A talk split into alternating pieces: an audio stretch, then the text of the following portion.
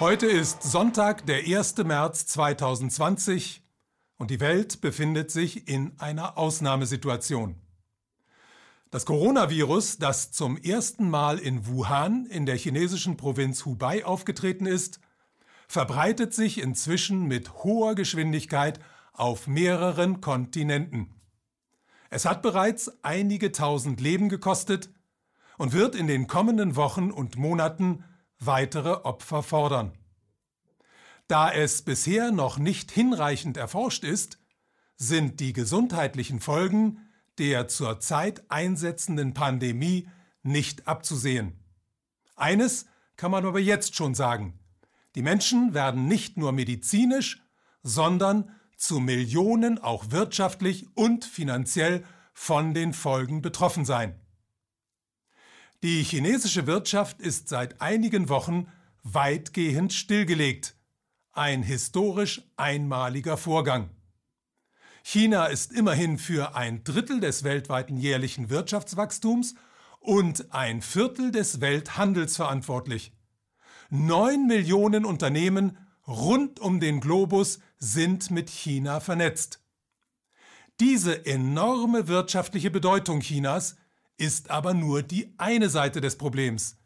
Die andere betrifft die Lage, in der sich die Weltwirtschaft und das Weltfinanzsystem ohnehin befinden, und die ist überaus heikel.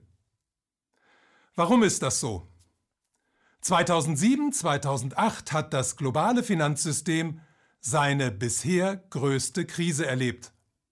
Es ist damals nur deshalb nicht zusammengebrochen, weil die Politik die betroffenen Geldinstitute für too big to fail erklärt und sie mittels einer riesigen Vermögensumverteilung von unten nach oben gerettet hat.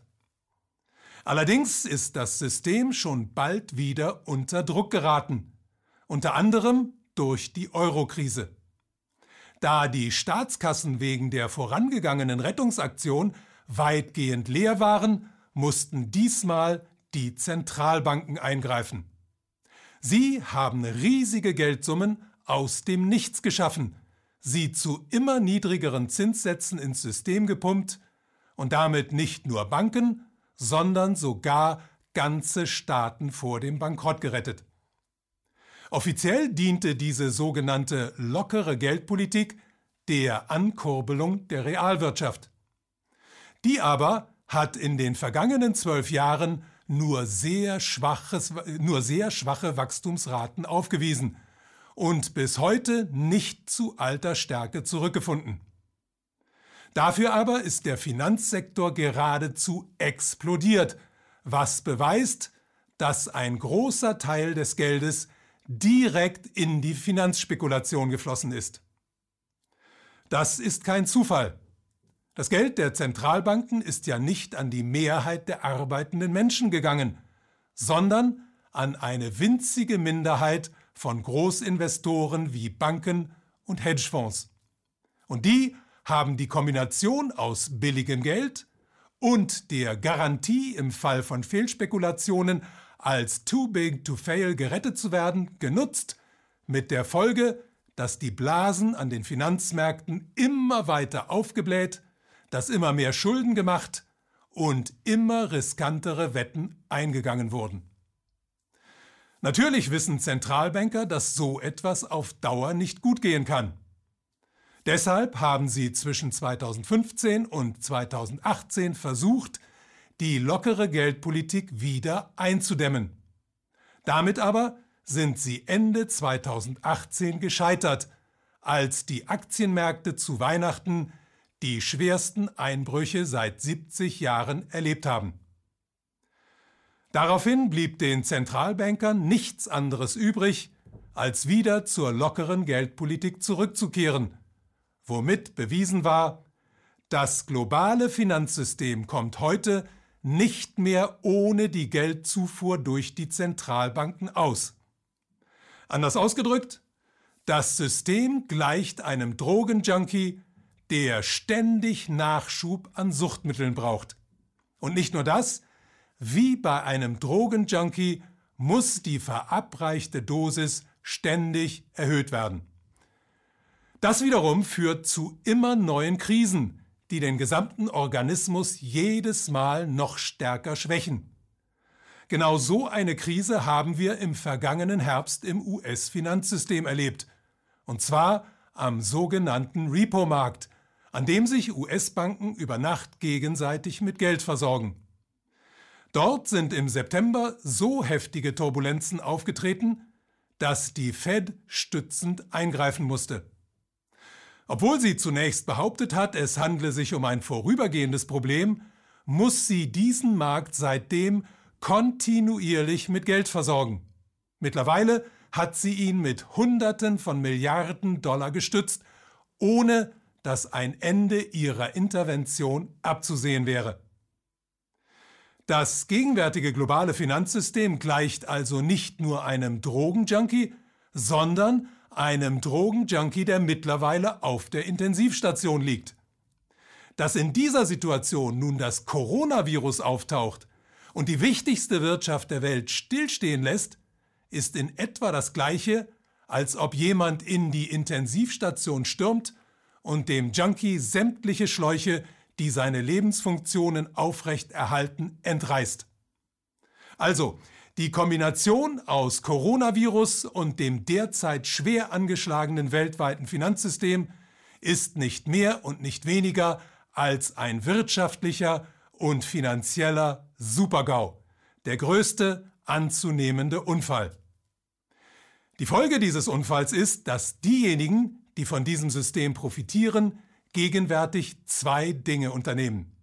Zum einen versuchen sie wie immer, die Krise zum eigenen Vorteil zu nutzen.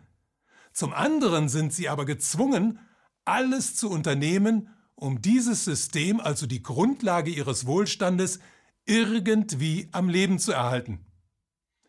Profitieren können Investoren, indem sie die fallenden Kurse zum Beispiel zu ungedeckten Leerverkäufen nutzen. Das heißt, Sie verkaufen Aktien, die Sie gar nicht besitzen, warten, bis Ihr Kurs gefallen ist und kaufen sie dann auf. Das erklärt zum Beispiel, warum die Kurse nicht steil fallen, sondern zwischendurch immer wieder ansteigen. Eine andere Möglichkeit, sich zu bereichern, besteht durch den Abschluss von Kreditausfallversicherungen. Investoren können sich nach taumelnden Unternehmen umsehen und auf einen Ausfall von deren Krediten setzen. Sobald diese Unternehmen tatsächlich zahlungsunfähig werden, können die Investoren dann abkassieren. Das Problem dabei? Bei jedem dieser Geschäfte gibt es eine Gegenpartei, die am Ende zahlen muss. Brechen zu viele Unternehmen zusammen, dann wird diese Gegenpartei, und das sind meistens Großbanken, überfordert und damit zahlungsunfähig. Da durch den Stillstand in China inzwischen Millionen mittelständischer Unternehmen wanken, handelt es sich hierbei um Summen, die niemand mehr aufbringen kann.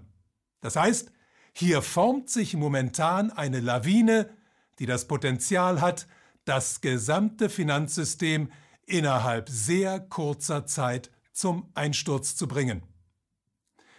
Um den zu verhindern, wird momentan mit allen Mitteln manipuliert.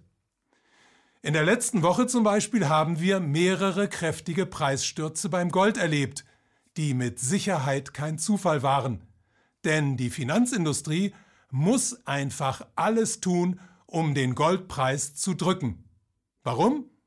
Weil die Banken in den vergangenen Jahren sehr viel mehr Gold verkauft haben, als sie besitzen, indem sie den Käufern einfach nur Bescheinigungen über den Goldbesitz ausgestellt haben. Würde der Goldpreis nun sehr in die Höhe schießen, würden viele vermeintliche Besitzer ihr Gold einfordern, um es zu Geld zu machen. Der Betrug würde also auffliegen, der letzte Rest Vertrauen in die Banken wäre dahin und ein Bankrun, also ein Ansturm auf die Banken, wäre unvermeidlich. Man sieht also, es wird immer schwieriger, dieses System zu stützen.